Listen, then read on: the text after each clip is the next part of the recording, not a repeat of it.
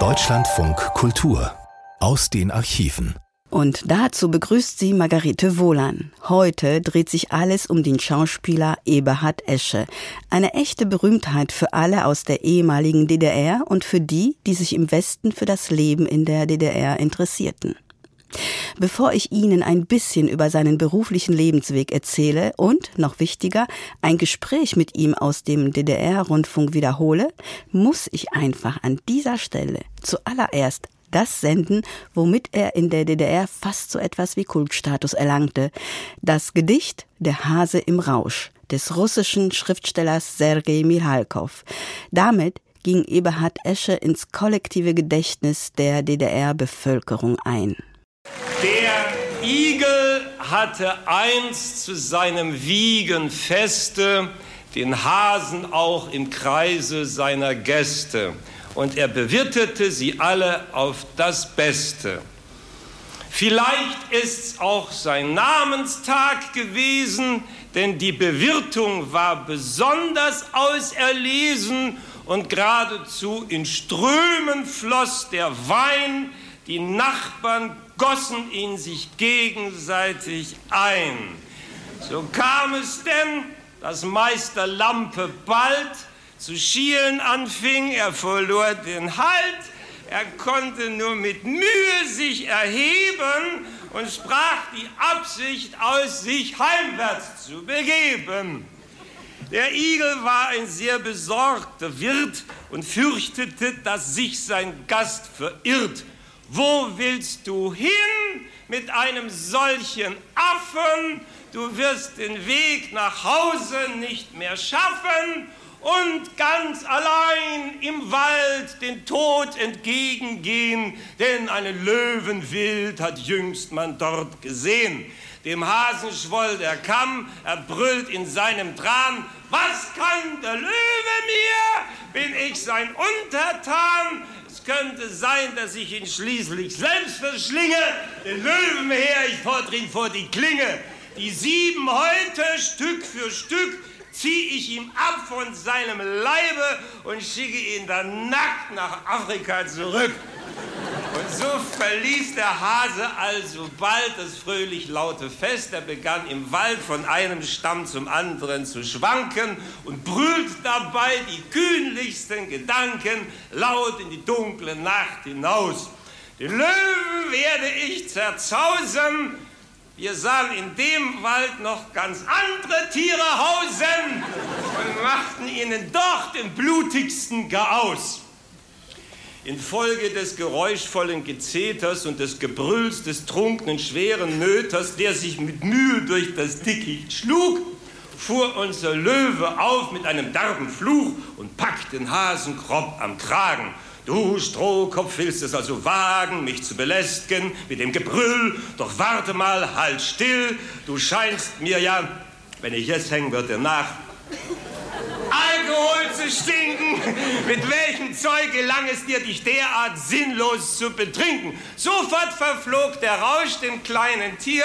Er versuchte rasch, sich irgendwie zu retten. Sie, wir, ich, nein. Oh, wenn Sie Einsicht hätten. Ich war auf einem Fest und trank viel Alkohol, doch immer nur auf euer Gnadenwohl und eure lieben Frau und eure guten Kleinen. Das wäre doch, so wollte es mir scheinen, ein triftiger Grund, sich maßlos zu besaufen. Der Löwe ging ins Garn und ließ den Hasen laufen. Der Löwe war dem Schnaps abhold und hasste jeden Trunkenbold. Jedoch betörte ihn, wie dem auch sei, des Hasen Speichelleckerei. Soweit der Hase im Rausch von Eberhard Esche. Doch der Schauspieler war so viel mehr. Er war einer der großen Charakterdarsteller der DDR. 1933 in Leipzig geboren, gehört er seit Anfang der 60er Jahre dem Ensemble des Deutschen Theaters in Berlin an. Nur wenige Jahre später übernimmt er erste Film- und Fernsehrollen und überzeugt auch darin, als Chemiker in Der geteilte Himmel oder als Parteisekretär Horat in Spur der Steine, um nur zwei seiner Filme zu nennen. In der Reihe des DDR-Rundfunks zu Gast bei spricht Dieter Krenz 1970 mit ihm und seiner damaligen Partnerin Cox Habema. Übrigens eine Schauspielerin, die ein Jahr zuvor aus den Niederlanden in die DDR übergesiedelt ist. Die Themen im Gespräch sind vielfältig. Es geht um den Regisseur Beno Besson, den Esche seinen Regisseur nennt, um die Beziehung zwischen Schauspieler und Regisseur und darum, was er unter einem sozialistischen Schauspieler versteht. Den Anfang aber macht ein kurzer Ausschnitt aus dem Regiedebüt von Eberhard Esche.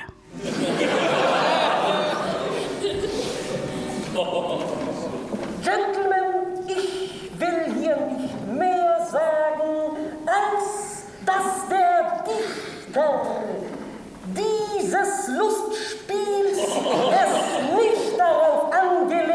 hat, irgendeinem Menschen etwas zu Leide zu tun, sondern dass dieses vielmehr einer fröhlichen Straße gleichen soll, gepflastert mit munteren Scherzen und heiteren Einfällen, die hoffentlich jedem gefallen und niemandem verletzt werden. Für diesmal war es unser Plan. Wir haben unsere Sendung zu Gast bei Eberhard Esche mit einer etwas merkwürdigen Ouvertüre begonnen. Es handelt sich bei diesem Stück von Burmond und Fletcher nämlich um ihr Regiedebüt Eberhard Esche. Sie haben gemeinsam mit ihrer Frau Cox Habema und der Dramaturgin Ilse Galfert die Proben geleitet, so heißt es auf dem Programm. Hm. Warum haben Sie sich vor dem Begriff Regie gedrückt? Na, das ist eben eine Absicht. Erstens mal bin ich kein Regisseur und habe auch nicht die Absicht, äh, einer zu werden. Aber ich glaube, für einen Schauspieler ist es wichtig, mal den Regisseur zu spielen. Zum Beispiel um die Verhältnisse von, die man ja bisher immer von oben nach unten sah, also von oben von der Bühne zum Zuschauer oder zum Regisseur, auch mal die Verhältnisse von unten nach oben zu sehen. Das, was ich da sage, kann man auch weitläufiger sich ausdenken. Aber ich meine, es ist wichtig für einen Schauspieler, seine Verhältnisse zu erkunden, in den Verhältnissen, in denen er sich bewegt, um für seinen Beruf neue Nahrung zu bekommen. Was haben Sie dabei gelernt? Ja, erstmal die letzte Bestätigung, dass ich doch kein Regisseur bin, wenn Sie so wollen. Also das muss ich Ihnen noch sagen, warum wir das nicht Regie genannt haben. Weil ich viele Erfahrungen habe mit äh, Dressurtheater, ist vielleicht nicht der richtige Ausdruck, aber Schauspieler sind vielleicht oft geneigt, lieber den anderen für sich denken zu lassen. Und ich sah auch, dass die Schauspielschüler unter diesem Erfahrungswert äh, schon litten. Und Sie erwarteten also, geführt zu werden, meinen Sie? Ja, ja, Sie standen oft da und sagten, sagen Sie mir mal oder machen Sie es mir mal vor, wie man es machen soll. Und so berichten oft auch Zeitungen, ich war unter der Regie von, spielte der Schauspieler das. Schon das kleine Wort unter bedeutet also den äh, sozialen Unterschied nicht, aber den, den, den, den, künstlerischen. den künstlerischen Unterschied vielleicht, aber auch den, den, den, den Selbstbewusstseinsunterschied, der da liegt. Ich glaube, die Schauspieler müssen auch äh, Selbstbewusstsein auf die Weise bekommen, dass sie wissen, ich habe das selbst entdeckt, ich habe das selbst gefunden. Und in dieser Weise haben wir nach dem ersten Drittel der Arbeit, wo wir uns über unsere Vorstellung, also die Vorstellung von Frau Galfert, Frau Habermar und mir, äh, mit den Studenten geeinigt hatten, das ist der Arbeitsprozess des ersten Drittels, haben wir dann äh, nicht die Geschichte laufen lassen, aber doch sehr viel die, den Studenten selbst überlassen. So haben wir also eigentlich nicht in dem Sinne Regie geführt, wie man bisher Regie kennt. Deshalb haben wir also gesagt, wir haben die Proben geleitet. Und das ist ehrlich, das ist nicht, das ist auch unbescheiden vielleicht, weil das ein neuer Anspruch ist. Das ist nicht eine Bescheidenheit von uns, dass wir sagen, wir hatten nur die Proben geleitet. Ich glaube, das ist, könnte eine neue Qualität sein. Das ist ja ein sehr interessantes Stück, dieses Stück von Beaumont und Fletcher. Mhm. Und es ist so gut wie gar nicht bekannt beim großen Publikum. Auch insofern, äh, glaube ich, verdient die Aufführung Interesse. Interessant auch, äh, weil sie ja mit hochmodernen dramaturgischen Techniken arbeitet. Wir wollen ja noch eine Szene aus dieser Aufführung hören. Äh, vielleicht beschreiben wir etwas, worum es geht. Eine Schauspieltruppe im elisabethanischen England will ein Stück der Kaufmann von London spielen und zwei Leute aus dem Publikum, zwei Bürgersleute, mischen sich ein, fordern ein Stück zu ihrem Ruhme, nicht zu ihrer Schande. Die Bürgersleute stürmen die Bühne, als Zuschauer und auch als Mithandelnde, mischen sich also in die Handlung ein und verderben den Schauspielern immer ihre besten Szenen zum größten Ärger. Und auf diese Weise ergibt sich also ein ständiges Wechseln der stilistischen Ebenen zwischen Illusionstheater und Verfremdungstheater. Das ist sehr reizvoll und es ist schwer zu machen für den Schauspieler. Darin bestand eine wichtige Aufgabe, nicht? Ja, sicher, dass die Schauspielschüler, indem sie gerade drin sind, wieder rausgerissen werden, wenn sie rausgerissen waren, wieder reinkommen. Das ist eine Schulaufgabe und die ist, glaube ich, sehr nahrhaft für Schauspielschüler als auch für äh, Schauspieler. Ich kann mir vorstellen, dass diese Studentenaufführung Sie auch etwas an Ihre Studienzeit erinnert hat. Sie haben ja an der Leipziger Schauspielschule, an der späteren Theaterhochschule Leipzig studiert und 55 das Examen gemacht. Ich habe gelesen, dass Sie ursprünglich gar nicht Schauspieler werden wollten, sondern sogar zwei andere Berufe gelernt haben. Stimmt das? Nee, ich habe, also richtig gelernt habe ich nur einen Beruf, Industriekaufmann. Aber ich habe in vielen anderen Berufen noch gearbeitet. Als Autoschlosser zum Beispiel? Das war innerhalb des Indu Industriekaufmanns, weil da war ich eigentlich ganz schlecht und da wurde ich immer runter in die Werkstatt geschickt. Aber da habe ich auch nicht viel gelernt. Ach nein. Nee, ich habe noch. Aber zur Reparatur des eigenen Autos reicht's, ja?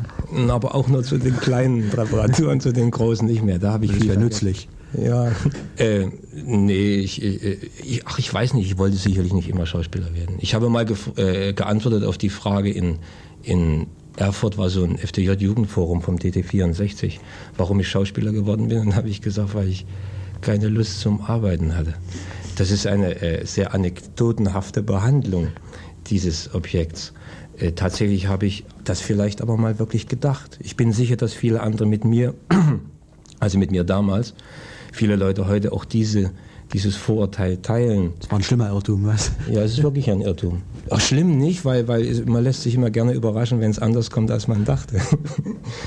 ne, ich habe gemerkt, das ist ein Beruf, der äh, nicht nur mit Arbeit zusammenhängt, sondern der ohne äh, wirkliche Arbeit, aber ja, ohne wirkliche Arbeit gar nicht machbar ist, das ist sicher. Aber ich meine nicht nur die Arbeit, die man also überhaupt braucht, so Handarbeit äh, oder oder oder oder. Also nicht jetzt bloß das Rollenlernen, das ja äh, bei manchen, die wenig äh, hinter die Kulissen geschaut haben, immer noch als die Hauptarbeit des Schauspielers betrachtet wird, sondern das Nachdenken über sich, das muss zur Folge haben, das Nachdenken über die Gesellschaft, in der man lebt. Und wenn man darüber nachdenkt, das ist noch der passive Teil, äh, muss die Folgerung sein, äh, den aktiven Akt zu vollziehen und zwar sich einzumischen in die gesellschaftlichen Prozesse, sich einzumischen ins politische Leben. Denn der Schauspielberuf ist tatsächlich ein politischer Beruf und kann als solcher erst wieder ein künstlerischer werden. Aber ja. Sie haben davon gesprochen, dass Sie große Ansprüche gestellt haben und immer stellen und dass Ihnen das manchmal verübelt worden ist. Ansprüche welcher Art meinten Sie? Auch die ich eben genannt habe, wenn man sich einmischt in etwas, muss man also mit der Gegenrede äh, rechnen. Und die Gegenrede kann oft Recht haben. Also muss man die Schlussfolgerung aus dieser, sagen wir mal, Niederlage ziehen äh, für sich selbst, um einer neuen äh, äh Gegenrede wieder standhalten zu können. Das meine ich also mit der politischen als auch der künstlerischen Auseinandersetzung. Im, im äh, der vorhin genannten Beziehung zu der Emanzipation des Schauspielers gehört eben die Entwicklung einer allseitig gebildeten sozialistischen Schauspielerpersönlichkeit. Und da sind wir auf dem Wege, nicht ich alleine, meine Freunde, meine Kollegen, viele von ihnen, sind da auf dem Wege und wir werden da nie fertig werden. Aber das ist auch nicht der Punkt, nicht das Ziel ist da äh, so ausschlaggebend, sondern unsere Bewegung, dass wir nicht aufhören, uns zu bewegen. Das ist, glaube ich, das Kriterium. Sie sind nicht gleich von der Schule, nicht gleich von Leipzig aus ans Deutsche Theater nach Berlin gekommen. Sie haben drei Engagements vorher gehabt. Sie waren in Meiningen, Sie waren in Erfurt, schließlich in Karl-Marx-Stadt. Und wenn man sich anschaut, was Sie damals als junger Absolvent gespielt haben, so findet sich eigentlich noch gar keine klare Linie. Sie haben jugendliche Helden gespielt, Sie haben komische Rollen gespielt, Sie haben den Moritatensänger in der Drei-Groschen-Oper, ebenso wie den Johannes Förder in der Winterschlacht mhm. gespielt. Aber schon damals waren sie kein konventioneller Schauspieler. Schon damals fiel ihr aufmerksames, kluges, skeptisches Gesicht auf. Schon damals war die Scheu vor großen Gesten, vor Pathos, allen ihren Rollengestalten abzulesen. Hatten Sie das schon auf der Schule? Woher kommt das? Ist das eine persönliche Grundhaltung? Ja, das ist schwer jetzt für Sie zu beantworten, aber schwierig. entschuldigen Sie schwere Frage. Ja, ich verstehe richtig. weil, weil da mischt sich doch Unbewusstes mit Bewussten. Ich bin nie so sicher, wenn die Leute meinen, dass ich da was ironisiere oder sagen wir mal, wie sie es nennen, eine skeptische Haltung gehabt habe, dass ich das immer bewusst mache, das kann ich gar nicht mal sagen, weil oft verbarg sich dahinter doch wesentlich mehr meine Unsicherheit als meine Sicherheit. Ähm, und was Sie über Pathos sagen, also ich bin gar nicht der Meinung, dass man Pathos vermeiden soll. Das ist vielleicht nur eine Etappe, die man durchmachen muss, weil ich bin Jahrgang 33, also aus einer noch im letzten Zipfel eine Zeit mitbekommen habe, wo Pathos zum zum großen, zur großen Pleite geführt hat. Also so ist man durch eine Zeit gegangen, wo man Pathos bewusst vermied. Äh, das ist sicherlich eine gute Etappe zum, zum, zum äh, Nachdenken über etwas. Aber ich bin überhaupt nicht der Meinung, dass Pathos etwas, äh, falscher Pathos ja, aber wirklich ein echter Pathos, wie will man die Griechen spielen, wie will man Shakespeare selbst spielen, wenn man äh, nicht wieder über die Mittel des Pathos, also des echten Gefühls, äh, verfügt und sie benutzt. Mhm. Also Sie haben eigentlich nie eine Rolle gespielt, wo das unbedingt nötig gewesen wäre. Sie haben zwar Shakespeare gespielt, nicht? Maß für mhm. Maß. In den Kammerspielen in der Inszenierung von Adolf Dresen war eine sehr, sehr interessante Gestalt, gerade weil sie höchst differenziert angelegt war, mhm. aber keine Gestalt, die nun unbedingt Pathos verlangte. Dann liegt es aber an mir. Ich glaube schon, dass es, dass es möglich ist. Dann ist das eigentlich meine Unfertigkeit, dass ich es da noch nicht eingesetzt habe. Ich weiß auch nicht, ob ich es jetzt einsetzen könnte, aber ich bin sicher äh, äh von der Notwendigkeit überzeugt, dass, äh, äh, dass meine schauspielerische Entwicklung äh, dahin gehen muss. Mhm. Eberhard Esche, äh, schon in Ihren ersten Engagements und später dann immer wieder haben Sie sehr oft komische Rollen gespielt und Sie können ungeheuer komisch sein. Äh, ist das eine alte Liebe ja, nur da haben sie mir immer komische Rollen gegeben und, und, und, und, und ich hatte natürlich überhaupt keinen Ehrgeiz dahin, sondern mein Ehrgeiz war natürlich. Hamlet? Äh, nö, vielleicht nicht, weiß nicht. Ach ja. Ferdinand? Ich hatte keinen speziellen. Ich wollte eigentlich nur Helden spielen. Irgendwas mit Helden, mit, mit, mit ein paar guten Jungs zusammen oder so. Ich glaube, also entwickelt war bei mir nie der, der Drang nach der oder jener Rolle.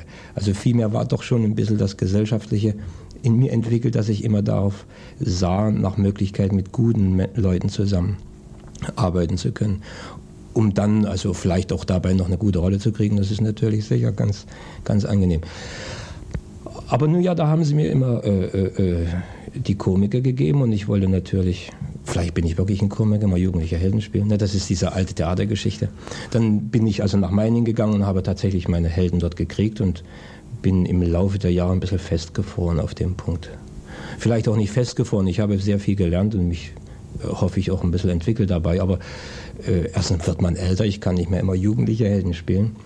Und zum anderen äh, glaube ich auch, gibt das Theater so reich es ist, es ist so reich, wie die Gesellschaft nur und die Welt nur reich sein kann, äh, gibt es noch mehr Möglichkeiten als das, wo ich mich schon langsam ein bisschen fest habe legen lassen. Aber ich würde vorschlagen, wir hören erstmal, bevor wir über das Heldenthema weiter debattieren, eine Szene aus einer Komödie, nämlich aus Ostrowskis Stück Eine Dummheit macht auch der Gescheiteste in den Kammerspielen unter dem Titel Wie man Karriere macht. Sie spielten die Hauptrolle, den Glumov. Mhm. Ihr Partner in der Szene, die wir hören, ist Gerhard Bienert. Ja. Bitte, Sie stören mich durchaus nicht. Siehst du das? Da sitzt ein Mann, der schreibt. Vielleicht stören wir ihn. Aus Zartgefühl gibt er das aber nicht zu. Und an allem bist du schuld, Dummkopf. Äh, bitte schelten Sie ihn nicht. Der Schuldige bin ich. Als er mich vorhin auf der Treppe nach einer Wohnung fragte, sagte ich ihm, diese hier wäre sehr schön. Ja, ich wusste ja nicht, dass Sie Familie haben. Ach, Sie sind also der Wohnungsinhaber? Ja. Weshalb geben Sie sie dann auf? Sie entspricht meinen Mitteln nicht. Warum haben Sie sie dann gemietet, wenn sie Ihren Mitteln nicht entspricht? Oder hat jemand am Kragen gepackt und Hals über Kopf hineingestoßen? Da, Miete? und jetzt stecken Sie also in Schulden. Ist der Versteigerungstermin schon angesetzt? Ja, freilich, dann müssen Sie jetzt aus der großen Wohnung in ein einzelnes Zimmer ziehen. Ob das angenehm sein wird? Nein. Nein, nein, nein, ich möchte eine größere Wohnung mieten. Eine noch größere? Zu dieser langen die Mittel schon nicht und da wollen Sie ja noch größer haben? Wo ist denn da der Sinn? Sinn ist da nicht. Ich bin nämlich dumm. Dumm? Was ist das für ein Unsinn? Gar kein Unsinn, ich bin dumm. Dumm? Das ist aber seltsam. Wie denn? Naja, ganz einfach so. Der Verstand reicht nicht aus. Naja, das kommt doch vor, sehr oft sogar. Interessant, sagt der Mensch von sich selber, dass er dumm ist. Soll ich warten, bis es andere von mir sagen? Das käme doch auf eins raus. Verheimlichen lässt es sich ja doch nicht. Natürlich, diesen Mangel zu verheimlichen fällt ziemlich schwer. Ja, deshalb verheimliche ich ihn auch gar nicht erst. Sie sind zu bedauern. Untertänigsten Dank. Ah. Und Sie haben niemanden, der Ihnen Unterweisung gibt? Ich habe niemanden. Es gibt doch Lehrer, kluge Leute. Man hört, aber nicht auf sie. Die Zeit ist heute so. Den Alten lassen wir zu etwas schon gar nicht kommen. Die denken, da sie alt sind, müssten sie auch klug sein. Wenn aber auch die Jugend keine Lehren mehr annimmt, was soll da in der Zukunft werden? Ich will Ihnen einen Fall erzählen. Kommt da neulich ein Gymnasiast aus der Schule gestürmt. Ich halte ihn selbstverständlich auf und will ihm, ich meinte es gut mit ihm. Vorhaltungen machen. Auf dem Weg zur Schule, sage ich, bummelst du. Heimzu, aber kann es nicht schnell genug gehen. Und dabei müsste es gerade umgekehrt sein. Ein anderer hätte sich noch bedankt, dass er ein würdiger Herr seinetwegen auf der Straße stehen bleibt. Ein anderer hätte mir noch die Hand geküsst. Der aber. Ja, der Unterricht heute. Uns öden die Moralpredigten schon im Gymnasium an, sagt er. Wenn Sie gern Schulmeister an, sagt er, kommen Sie doch als Aufseher zu uns. Jetzt aber, sagt er, lassen Sie mich in Ruhe, ich habe Hunger. Das gibt der Lausjunge mir zur Antwort. Gefährlicher Weg, den der Bengel da geht. Schade um ihn. Und wohin führen diese gefährlichen Wege? Wissen Sie das? Ja. Wieso taugen heutzutage die Dienstboten nichts mehr? Weil sie frei sind von der Verpflichtung, sich Lehren anhören zu müssen. Früher, ja, da habe ich meinen Leuten noch nicht die geringste Kleinigkeit durchgehen lassen. Ich habe sie alle belehrt, vom kleinsten bis zum größten. Zwei Stunden lang habe ich so einem Unterweisungen erteilt. Bisweilen hob ich mich bis in die höchsten Sphären menschlichen Denkens. Er aber steht vor mir. Allmählich beginnt es bei ihm zu dämmern, dass er Unrecht hat. Und er vergeht in Seufzern. Er hatte seinen Nutzen davon. Und für mich war es eine edle Betätigung. Heutzutage aber, puh, nach alledem, nach der Aufhebung der. Verstehen Sie, was ich meine? Ja, ich verstehe. Heute wagt man ja den Dienstboten schon gar nichts mehr zu sagen. Kaum hast du ihm ein, zwei Mal den Leviten gelesen, schon quittiert er den Dienst. Was sind das für Methoden, sagt er. Ja, ja, ja. Ja, mein Herr, ich, ich, ich glaube Ihnen gern. Das ist Ihnen unangenehm, so diese ganze Aufhebung der Leibeigenen. Oh, sprechen Sie nicht davon, um Gottes Willen. Durch und durch ist mir das damals gegangen. Hier. Noch heute steckt mir ein Dolch hier drin. Hier, Hör. Hier. Hör, ich sagte Ihnen doch. Ja, ich sagte Ihnen doch, dass ich dumm bin. Ach Entschuldigung. so, ja. Ja, ja, ja, Sie sind dumm. Natürlich, das ist nicht schön. Das heißt, es wäre nicht weiter schlimm, wenn Sie lebenserfahrene ältere Verwandte oder Bekannte haben. Das ist es ja eben. Ich habe niemanden. Nur Mütterchen, aber die ist noch dümmer als ich. Dann allerdings ist Ihre Lage nicht beneidenswert. Einen Tut Onkel mir soll- leid, junger Mann. Danke. Einen Onkel soll ich noch haben. Doch der ist für mich so gut wie nicht vorhanden. Weshalb denn? Er kennt mich ja nicht einmal. Und ich mag ihn auch gar nicht das sehen. Dafür kann ich Sie nicht loben, junger Mann. Dafür kann ich Sie wirklich nicht loben. Aber ich bitte Sie, wäre ein armer Mann, dann würde ich ihm sicherlich die Hände küssen. Leider ist er reich. Komme ich zu ihm um Rat, meine ich, dann wird er doch gleich denken, ich will Geld. Wie soll ich ihm klar machen, dass ich keine Kopeke wünsche, sondern Rat? Dass ich nach Belehrung geradezu lechze wie nach Himmelsmanna. Er soll ein Mann von bemerkenswertem Verstand sein. Ich wäre bereit, ihm Tag und Nächte zuzuhören. Sie sind durchaus nicht so dumm, wie Sie sagen. Ach, mitunter überkommt mir auch die Erleuchtung. Und dann wird auch plötzlich alles ganz hell. Dann ist aber alles wieder wie vorher. Manchmal weiß ich gar nicht, was ich tue. Und gerade da könnte ich einen Rat gebrauchen. Wer ist denn dieser Onkel? Ja, wenn ich mir seinen Namen richtig gemerkt habe, dann heißt er Mamajew. Nil Fedosejewitsch Mamajew.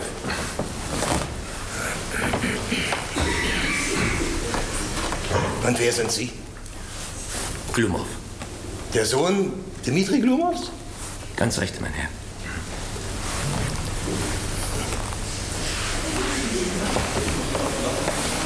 So wisse denn, dieser Onkel Mamajew, das bin ich. Ach du lieber Gott.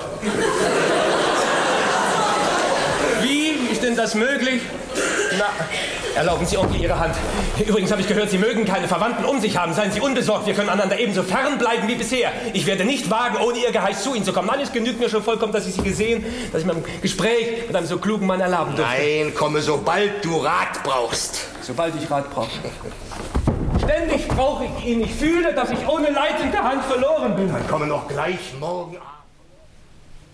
Der Glumow brachte ihnen einen großen Erfolg. Herr Eschenich, die Zeitungen waren übervoll mit äh, enthusiastischen Kritiken. Nur mit großen, überall. freundlichen Bemerkungen, ja. Das ist also die eine Seite des Eberhard Esche. Die andere Seite, das ist dieser ganz unpathetische Held, wie sie ihn besonders mit dem Lancelot in Jewgeni Schwarz Märchenkomödie Der Drache ablieferten in der Inszenierung von Benno Besson. Benno Besson hat ja überhaupt für ihre künstlerische Entwicklung einiges bedeutet. Ich glaube, er hat zu ihrer schauspielerischen Emanzipation einiges beigetragen. Worin besteht das Wesen ihrer Zusammenarbeit mit diesem Regisseur? Das Wesen. Ich habe von ihm gelernt, über, über, über mich nachzudenken, glaube ich. Ein bisschen, ein bisschen besser und schärfer und konkreter über mich nachzudenken. Und von mir aus äh, wieder den Sprung zum Nachdenken über die Verhältnisse und über die Gesellschaft. Wie ist es gekommen, dass Sie gerade äh, in Inszenierungen Bessons in diesen Jahren die interessantesten Leistungen gezeigt haben? Besson verfügt über eine enorme Fantasie und über eine enorme Verführungskraft, diese Fantasie auf der Bühne äh, wirksam werden zu lassen. Durch sich und, wenn man so will, auch durch die Schauspieler. Und Besson hat die Fähigkeit, gute Leute um sich, also hat sie gehabt, äh, gute Leute um sich zu sammeln, gute Schauspieler. Horst Sagert als Bühnenbildner. Und so sind es, ich glaube, die vielen glücklichen Umstände haben dazu beigetragen, dass einige seiner Inszenierungen wirklich Erfolge gewesen sind. Was mich äh, speziell in Zusammenarbeit mit ihm betrifft, was ich schon sagte, einfach, Besson hat viel von Brecht mitgebracht. Zum Beispiel also konkret über ein über ein Ding nachdenken zu können und es konkret umsetzen zu können, also in schauspielerische Möglichkeiten umzu umzusetzen. Und das ist eine große Schule, sowas. Wie alle Schulen wird man eines Tages wieder eine andere Schule suchen oder sagen wir mal sich selber zur Schule erklären. Wobei also man selbst sein eigener Lehrer sein muss, aber damit kommt man auch nicht sehr weit. Auf jeden Fall ist also äh, äh, die Zusammenarbeit mit, dem, mit einem Regisseur, glaube ich, nicht als ewig währende Ehe zu betrachten. Eine Ehe kann man nur mit seiner Frau führen, nicht mit einem Regisseur. Benno Bissons erfolgreichste Inszenierung am Deutschen Theater war sicherlich Der Drache, die hintersinnige Märchenkomödie des sowjetischen Autors Jewgeni Schwarz, in der sie ja die Hauptrolle spielten. Jenen Lancelot, der den kapitalistischen Drachen tötet und versteht, dass man eine neue Gesellschaftsordnung nicht allein durch eine solche Heldentat errichten kann. Ich würde vorschlagen, wir hören erstmal eine Szene aus dieser Aufführung. Ihre Partner sind Katharina Lind und Dieter Franke. Erlauben Sie mir eine Frage. Sie sagten, Ihre Stadt sei still. Freilich. Und der Drache? Ach, der. Wir haben uns an ihn gewöhnt. Der lebt schon 400 Jahre bei uns. Wie ich höre, soll Ihre Tochter. Herr Wanderer, Ich heiße Lancelot. Herr Lancelot, verzeihen Sie mir, ich mache Ihnen keine Vorwürfe, aber ich muss Sie bitten, darüber kein Wort, Warum? weil daran nichts zu ändern ist. Was Sie nicht sagen. Ja, daran ist nichts zu ändern. Wir haben einen Spaziergang durch den Wald gemacht und alles schön ausführlich besprochen.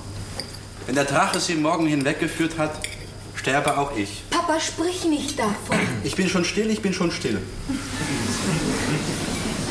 Erlauben Sie mir noch eine Frage. Hat niemand versucht, mit dem Drachen zu kämpfen? In den letzten 200 Jahren? Nein.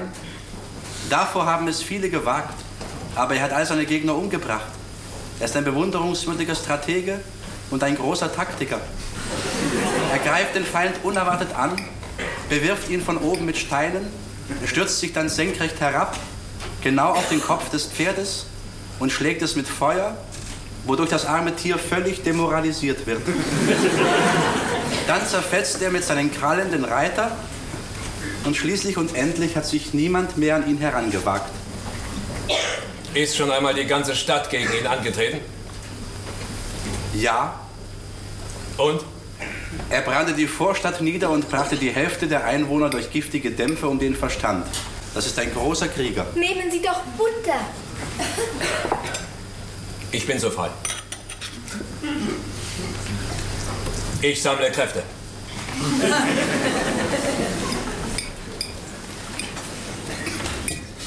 Wenn ich Sie recht verstehe, Sie verzeihen meine Fragen. So will jetzt niemand mehr gegen den Drachen kämpfen. Das hat ihn sicher dreist gemacht. Aber nein, ich bitte Sie. Er ist so gut. Gut. Aber gewiss. Als unserer Stadt die Cholera drohte, hat er auf Bitten des Stadtarztes sein Feuer auf den See gehaucht und ihn zum Kochen gebracht. Die ganze Stadt trank abgekochtes Wasser und wurde so von einer Epidemie verschont. Ist das schon lange her? Aber nein, vor 82 Jahren. Gute Taten vergisst man nicht. Was hat er denn sonst noch Gutes vollbracht, euer Drache? Er hat uns von den Zigeunern befreit. Aber das sind sehr liebe Menschen. Was sagen Sie da? Ich habe zwar in meinem Leben noch keinen Zigeuner gesehen, aber das habe ich schon in der Schule gehabt, dass Zigeuner entsetzliche Menschen sind. Weshalb? Das sind Vagabunden von Natur aus und von Blutswegen. Sie sind Feinde eines jeden beliebigen Staatssystems, sonst würden sie sich irgendwo niederlassen und nicht von Ort zu Ort ziehen.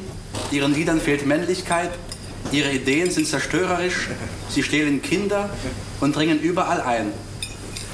Jetzt haben wir uns von ihnen reingewaschen, aber noch vor 100 Jahren musste jeder Dunkelhaarige beweisen, dass er kein Zigeunerblut in sich hat. Wer hat euch das von den Zigeunern erzählt? Unser Drache. Die Zigeuner haben sich frech gegen ihn erhoben in den ersten Jahren seiner Macht. Das waren noch prächtige, unduldsame Menschen. So dürft ihr bitte nicht sprechen. Was frisst er, euer Drache? Unsere Stadt gibt ihm 1000 Kühe, 2000 Hühner, 5000 Schafe und 2 Zentner Salz im Monat. Im Sommer und im Herbst kommen hierzu noch 10 Gärten Salat, Spargel und Blumenkohl. Er frisst euch ab. Aber nein, was denken Sie? Wir beklagen uns nicht. Wie sollte es anders sein? Solange er da ist, wagt uns kein anderer Drache anzurühren. Alle anderen Drachen sind meines Wissens erledigt.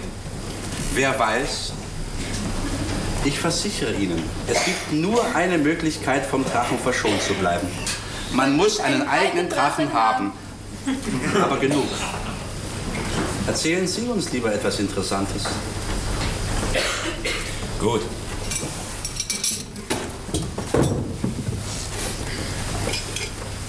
Wissen Sie, was ein Beschwerdebuch ist? Nein. Dann will ich es Ihnen erzählen. Fünf Jahre zu Fuß von hier.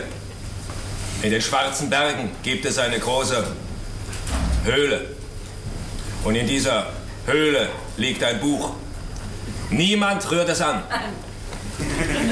Aber jeden Tag werden neue Seiten beschrieben. Wer schreibt? Niemand. Alle Verbrechen und alles Unglück werden von Zweig zu Zweig, von Tropfen zu Tropfen, von Wolke zu Wolke getragen. Und so gelangen die Beschwerden der Menschen in die Höhle der schwarzen Berge und das Buch füllt sich. Für wen wird dieses Buch geschrieben? Für mich. Für Sie. Und für uns. Für mich und einige andere. Wir sind wachsame und wendige Menschen. Wir haben vom Beschwerdebuch gehört. Wir haben es ausfindig gemacht. Wir haben hineingesehen. Wer aber einmal hineinsah, der findet keine Ruhe mehr. Der hilft, wem geholfen werden muss. Der mischt sich in fremde Angelegenheiten. Der vernichtet, was vernichtet werden muss. Soll ich euch helfen? Wie wollen Sie uns helfen? Ich fordere den Drachen zum Kampf. Nein, er wird Sie töten und ich werde die letzten Stunden meines Lebens verfluchen.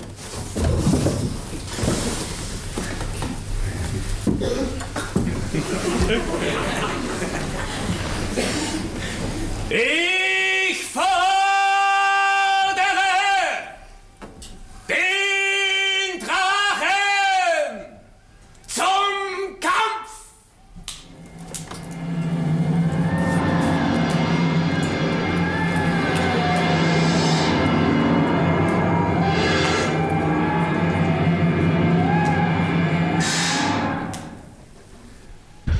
unserer Hörer, Eberhard Escher, werden Sie vielleicht gar nicht von der Bühne kennen, aber Sie kennen sie bestimmt aus dem Fernsehen und vom Film. Sie haben ja mehrere große Filmrollen gespielt. Noch nicht allzu viel, einige große Filmrollen, sagen wir nur. Ja. Die schönsten waren der Manfred in dem Konrad Wolf-Film Der geteilte Himmel, nach dem Roman, nach der Erzählung von Christa Wolf und ein Märchenfilm erst im vergangenen Jahr zur Uraufführung gebracht, wie heiratet man einen König. Es gibt Schauspieler, die sehr gerne filmen, weil sie dort mehr Möglichkeiten haben, künstlerisch selbstständig zu arbeiten, weil sie eigene Vorstellungen leichter durchsetzen können als manchmal im Theater. Es gibt Schauspieler, die den Kontakt zum Publikum unbedingt brauchen und deswegen nicht so sehr gern filmen. Wie ist das bei Ihnen? Nein, das, äh, das würde ich nicht sagen. Ich glaube, zu der Zeit, als ich das gemacht habe, hatte ich noch das alte Vorurteil eines eingefleischten Theaterhasen, dass ich äh, Film eigentlich nur äh, so nebenbei mache und machen möchte und meine Heimat äh, wäre das Theater. Das meine ich zwar heute auch noch, aber ich würde es nicht mehr so. Äh, äh nicht so absolut, Sie würden keine Religion daraus machen. Nein, nein, das wäre, glaube ich, ein großer Fehler. Ich, äh, ich sagte vorhin, wir sind Kulturinstitute innerhalb einer Republik, da gehört das Film, der, Film, da gehört das Fernsehen dazu. Und äh, die Schauspieler sind gezwungen, durch äh, ihre geringe Anzahl, die wir sind, letzten Endes all diese Institute zu bespielen. Und es wäre also eine Binsenweisheit, wenn man das nicht gerne machen würde. Dann würde sich das eigentlich nicht lohnen. Eigentlich möchte man meinen, von ihrer künstlerischen Eigenart her, von der Disziplin ihrer schauspielerischen Mittel her, müsste ihnen der Film, müsste ihnen das Fernsehen, müsste ihnen die Intimität dieser Genres besonders liegen. Ja, es ist eine besondere, äh, es ist ein besonderes Genre, das ist zweifellos. Und äh, ob es mir sehr liegt, das kann ich nicht, also so, so liebhaberisch könnte ich es eigentlich nicht mal ausdrücken. Ich mache einen Film, wenn er wie zum Beispiel die Qualität des geteilten Himmels hatte, hat und, und äh, mit einem Regisseur wie Konrad Wolf, also das gab großen Spaß und das mache ich gern. Sehr gern sogar. Der geteilte Himmel ist ein Film mit einem großen nationalen Thema gewesen. Er ist auch in Westdeutschland gelaufen, er ist unseren Hörern in Westdeutschland und Westberlin vielleicht bekannt. Und die Rolle, die sie spielten, war eine sehr komplizierte Charakterrolle. Ein junger Ingenieur, der unsere Republik dann schließlich verlässt. Eine negative Rolle eigentlich. Oder kann man das mit Epideta wie positiv und negativ gar nicht mehr fassen? Nein, das würde man wohl nicht fassen können. Schon gar nicht zu dieser Zeit, in, äh, zu der der Film entstand. Das ist ein junger Mensch gewesen, der seine eigenen Irrtümer immer zu seinem eigenen Nachteil auslegte, glaube ich. Das, was äh, in dem Fall subjektiv auch folgerichtig zu diesem Schritt führte, dass es objektiv ein falscher Schritt war, äh, hoffe ich, hat der Film gezeigt. Erinnern wir uns an diesen Konrad Wolf-Film Der geteilte Himmel mit einem Szenenausschnitt. Ihre Partnerin darin ist Renate Blume. Gestatten Sie, gnädiges Fräulein, einen Fensterplatz gefällig, bitte. Liebst du mich? Es geht. Ärgern Sie dich. Jetzt ist doch zu viel. Ja, was ist denn eigentlich? Sie sind alle so klug dort.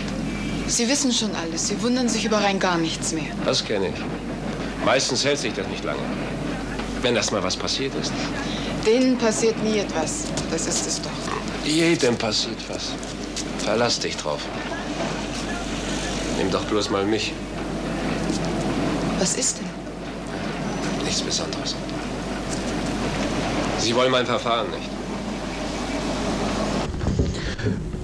Kommen wir auf Ihren letzten Film, kommen wir auf den Märchenfilm Wie heiratet man einen König? Ein Film, der ja auch privat für Sie große Bedeutung hatte, nicht? Ja, ich würde ihn nennen, wie heiratet man eine Königin, ja. das muss interpretiert werden? Ja, weil die, äh, meine Partnerin meine Frau ist, ja. Äh, Frau Habemer, auf welche Weise ist es eigentlich zu dem Arrangement gekommen, durch das Sie in dem Film gespielt haben und durch das Sie Ihren Mann letzten Endes kennengelernt haben? Ja, so war es aber eigentlich nicht. Wir, wir kannten uns schon. Ah.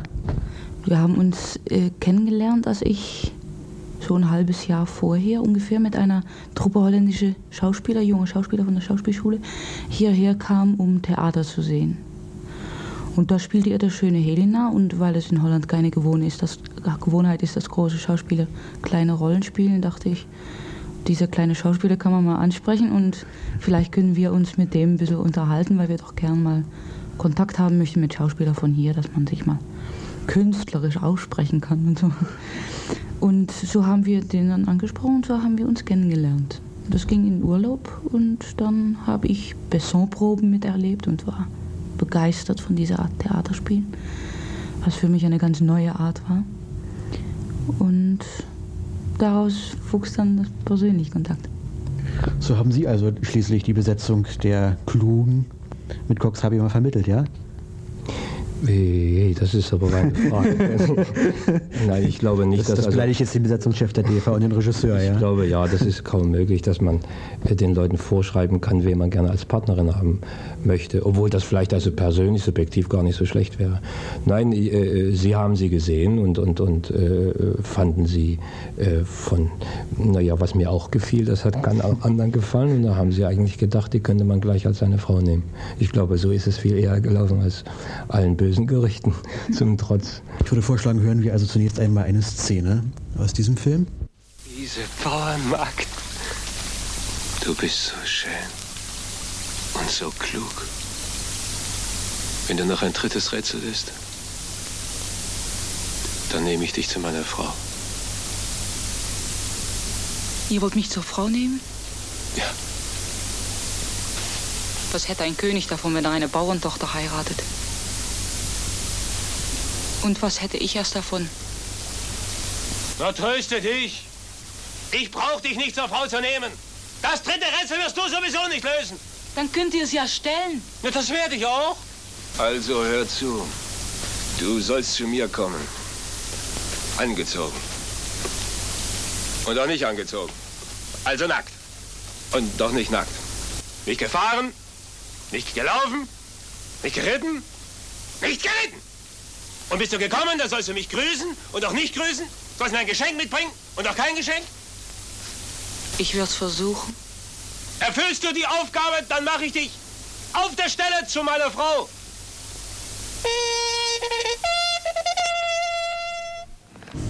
Das waren also Cox, Habimer und Eberhard Esche als die kluge Bauerstochter und der König. Frau Habimer, das war also eine höchst interessante Rolle für Sie und es ist ja ein Märchenfilm besonderer Art daraus geworden, ein Märchenfilm mit vielen Zwischentönen, ein Märchenfilm, der jungen Zuschauern etwas sagt und auch Erwachsenen, nicht? Ja, das ist natürlich aber eigentlich in der Geschichte drin. Das ist nicht so sehr unsere äh, Auffassung von, von der Geschichte gewesen. Aber das Problem war natürlich wahrzumachen, dass eine Bauerntochter einen König heiraten kann und umgekehrt. Also das war natürlich nicht so einfach. Zu gleicher Zeit seine, seine Unfähigkeit als, als Regierender darzustellen und seine Attraktivität als, als Mensch. Und ich muss sagen, die Bauerntochter hat mir ungeheuren Spaß gemacht. Nicht nur, nicht nur die Rolle, aber die ganze Arbeit, die in großer Lockerheit und, und Angenehmheit war, mit viel Improvisation und vielen Kindern und Tieren und einfach eine Art zu arbeiten, so wie ich das nicht gewohnt war. Für Sie war das auch etwas Neues, nicht? Ja, sicher. Auch das Genre Kinderfilm eigentlich, was ich glaube ein Vorurteil ist, weil man da trennt, es gibt Erwachsenenfilme, es gibt Kinderfilme. Aber ich muss ehrlich sagen, wer ist denn nun eigentlich erwachsen? Wenn er aufgehört hat, Kind zu sein, dann muss er ja furchtbar langweilig sein und gilt dann als Erwachsener.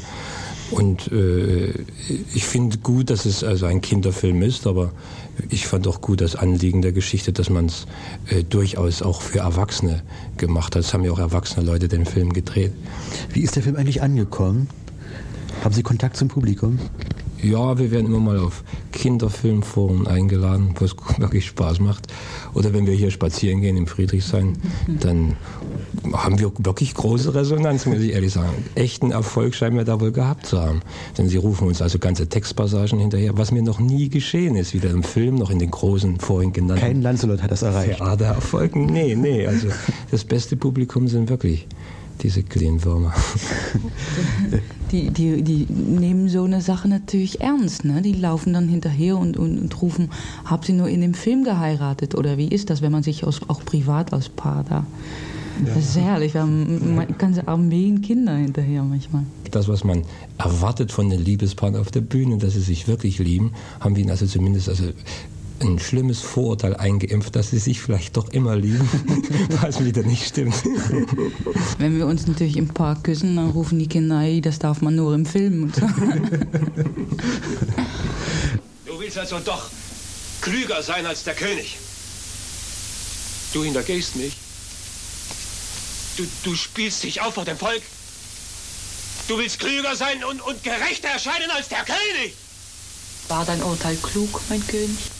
Gerecht? Kann ein Ochse ein Fohlen zur Welt bringen?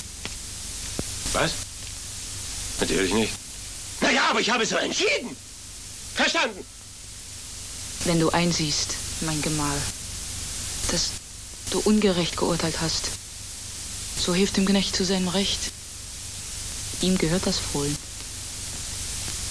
Die Menschen müssen Vertrauen haben in ihren König. Können Sie das, wenn der König recht spricht, wie es ihm gerade einfällt? Bitte. Der Knecht soll sein Fohlen bekommen. Du aber sollst den Kopf nicht höher tragen, als es dir zukommt. Das kann doch nicht gut sein, dass du klüger bist, sein willst als der König. Und darum sollst du auch nicht mehr meine Gemahlin sein. Morgen früh verlässt du die Burg und kehrst zurück in deine Bauernhütte. So? Wenn es dein Wunsch ist, mein Gemahl? Ja. Das sind ja meine Stiefel. Und ich erlaube dir, dass du dir mitnehmen kannst, was dir das Beste ist und was das Liebste ist. Und das kannst du dir alles mitnehmen. Nicht wahr? Der Film hat wirklich sehr, sehr viel Charme und dieser Charme überträgt sich eben auch nicht nur auf das Kinderpublikum, auch die Erwachsenen haben, glaube ich, sehr viel Spaß dran. Frau Habimer, äh, Sie sind ja jetzt in unsere Republik übergesiedelt. Sie arbeiten künstlerisch hier. Sie haben, wie wir am Anfang hörten, die Proben zum Ritter von der flammenden Mörserkeule mitgeleitet, um bei diesem Terminus zu bleiben. Wie stellen Sie sich Ihre weitere Entwicklung vor? Wollen Sie sich an ein Theater binden oder wie denken Sie? Ich werde mich, wenn man mich haben will, natürlich sicherlich irgendwann wieder ans Theater. Werde ich wieder ans Theater gehen. Aber es ist vorläufig so, dass ich versuchen würde, sagen wir mal, die Sprache zu perfektionieren, das, was man eben für die Bühne braucht und vor allem das Land und die Leute und die äh, gesellschaftlichen Verhältnisse mich weiter einzuarbeiten, wenn Sie so wollen, weil natürlich der Unterschied zwischen Holland und, und ein sozialistisches Land sehr groß ist. Es gibt einfach sehr viel, was man lernen muss und was man verstehen muss. Sie lernen nun schon über ein Jahr bei uns hier, nicht? Wie lange sind Sie schon ja, hier? Ja, das ist nicht ganz wahr. Ich war eigentlich, und das war das Problem, ich war in Holland noch engagiert, Ach. sehr lange nach dem Film. Und das hat mich natürlich furchtbar auseinandergerissen, weil ich so Estafette gelaufen habe zwischen Holland und der DDR und natürlich hier Holland verteidigte und, und in Holland die DDR verteidigte und schließlich gar nicht mehr wusste, was nur mit mir los war. Und deshalb ist es gut, dass ich erstmal zur Ruhe komme und was gefällt Ihnen nun bei uns in Berlin außer Ihrem Mann? Das Theater, die Art zu arbeiten, die Art, wie das Theater in der Gesellschaft äh, steht und mit der Gesellschaft zu tun hat, was bei uns vollkommen fehlt. Bei uns entfernt sich das Theater immer weiter von der Gesellschaft. Und wenn man in Holland lebt und arbeitet und seinen Beruf liebt, weiß man, dass da irgendwas los ist. Bloß was da nun genau falsch ist oder was man nun anders möchte, das weiß man manchmal schlecht. Man kämpft rum, man schlägt um sich, um sich rum und man weiß nicht, was man will. Nur, dass man was anderes will. Und hier habe ich also erfahren, dass das ist, was ich will. Dass man mit Leute zusammen zu Theater machen kommt. Mit seinem Publikum zusammen. Und nicht immer über diesen, diesen Spalt, die manchmal Gardine ist und manchmal äh, Rampenlicht oder manchmal überhaupt nicht da. Aber eben immer vorhanden. Haben Sie im Augenblick schon neue künstlerische Aufgaben? Ja, ich, ich mache mit, mit meinem Mann zusammen einen Krimi, einen Fernsehen-Krimi. Und wir, wir versuchen so oft wie möglich zusammenzuarbeiten in der Anfangsperiode meiner Arbeit. Und äh, weiter mache ich äh, die Frau von Münzer in dem neuen Münzer-Film mit Wolf Kaiser. Bevor wir zum Schluss unseres Gesprächs kommen, Eberhard Esche, vielleicht noch eine Frage. Sie sprachen ja mehrfach davon, dass es Ihnen sehr darauf ankommt, mit guten Schauspielern zusammenzuarbeiten, dass Ihnen viel an Kollektivarbeit liegt. Aber die Kategorie Publikum spielte in unserem Gespräch bisher keine Rolle. Was bedeutet Ihnen der Zuschauer? Es ist mir deshalb wichtig, dass er sich ein, ein Kollektiv am Theater bildet, weil das besteht, glaube ich, noch nicht. Das sollte man eigentlich erwarten. Denn wenn ich 20 Jahre Theater hier sehe, dann sehe ich, dass sich in 20 Jahren jemand entwickelt hat, nämlich das Publikum. Und zwar ganz enorm entwickelt hat. Äh, wer nachziehen muss, das sind wir. Deshalb ein bisschen dieser Ausschließlichkeitscharakter, dass ich sage, äh, dass ich immer von Spielen spreche und von wem, mit wem ich spielen will oder wer mit mir spielen will. Das sieht so aus, als würde ich das Publikum ausklammern, aber ich glaube, das hat eine Hürde genommen, die wir nehmen müssen, die wir noch nehmen müssen und ich bin sicher, die wir nehmen werden. Aber das bedarf großer Anstrengung und äh, die Anstrengungen werden sicherlich gekrönt werden, wo dann hoffe ich, das Publikum uns wieder nachziehen muss. Schönen Dank. Eberhard Escher, schönen Dank, Cox Habima, für das vielseitige, interessante und informative Gespräch. Um das zu erreichen, was Sie eben forderten, dazu wird viel Kleinarbeit nötig sein. Solche Kleinarbeit, von der auch Lancelot in der Schlussszene der Komödie von Jewgeni Schwarz spricht. Einverstanden? Sehr einverstanden. Hören wir also diese Schlussszene. Schönen Dank für das Gespräch.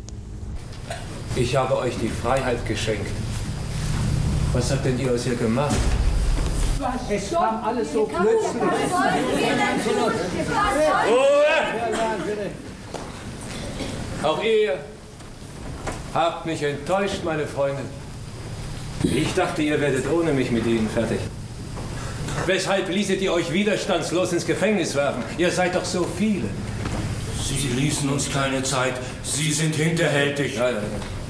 Führt sie ins Gefängnis, Bürgermeister sein.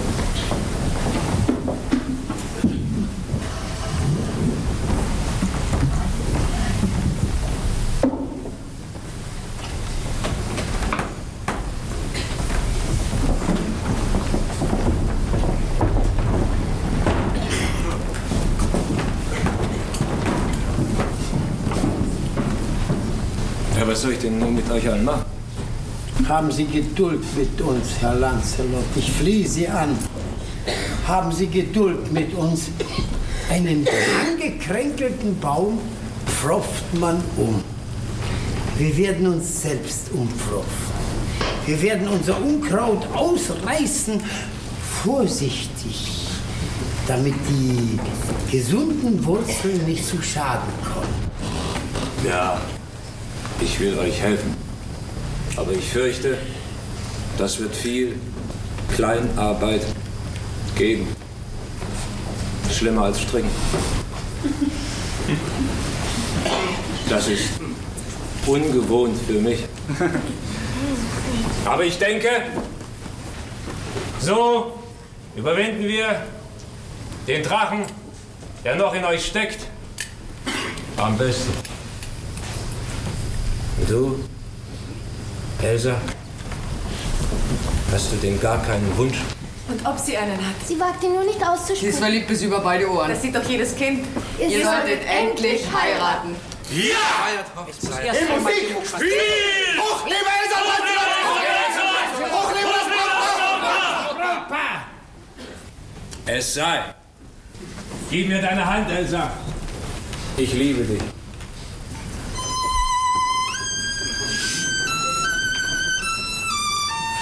Ich liebe euch alle, meine Freunde. Und darum weiß ich, es wird alles gut werden.